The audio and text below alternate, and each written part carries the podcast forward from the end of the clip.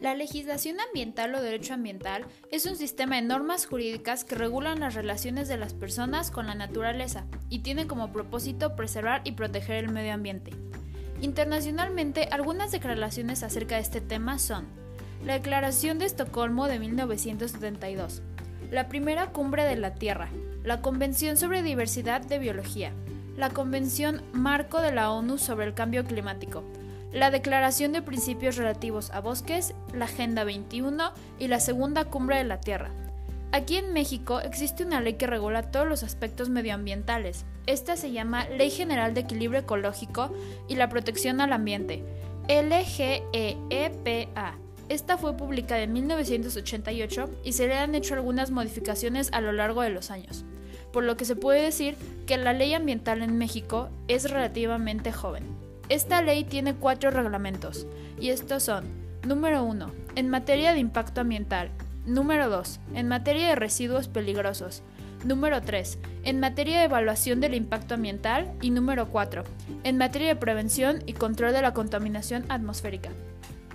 Con respecto a este tema, vi un video en el canal del Congreso del país que se llamaba Reformas a la Ley de Responsabilidad Ambiental y fue publicado el 13 de marzo del 2019.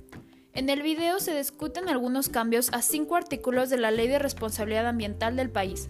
Esto para poder armonizar la legislación en materia de delitos ambientales y así poder tener certeza de su cumplimiento. En el video se muestran varios diputados de los distintos partidos políticos del país dando su punto de vista u opinión, pero personalmente entendí mejor las siguientes dos opiniones.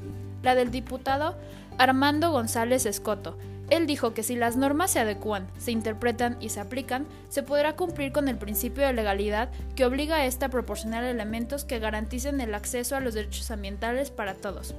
Y también el diputado Cruz Juvenal Roa Sánchez del PRI. Él dijo que es responsabilidad de todos cuidar los ecosistemas y generar conciencia social para así poder tener y dejar un ambiente limpio y sano para las futuras generaciones.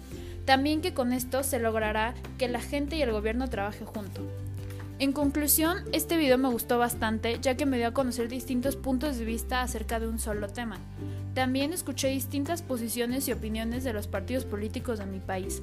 Para finalizar, me agradó que en general todos dijeran que para poder cumplir con estas metas es necesario que el gobierno trabaje en conjunto con la población.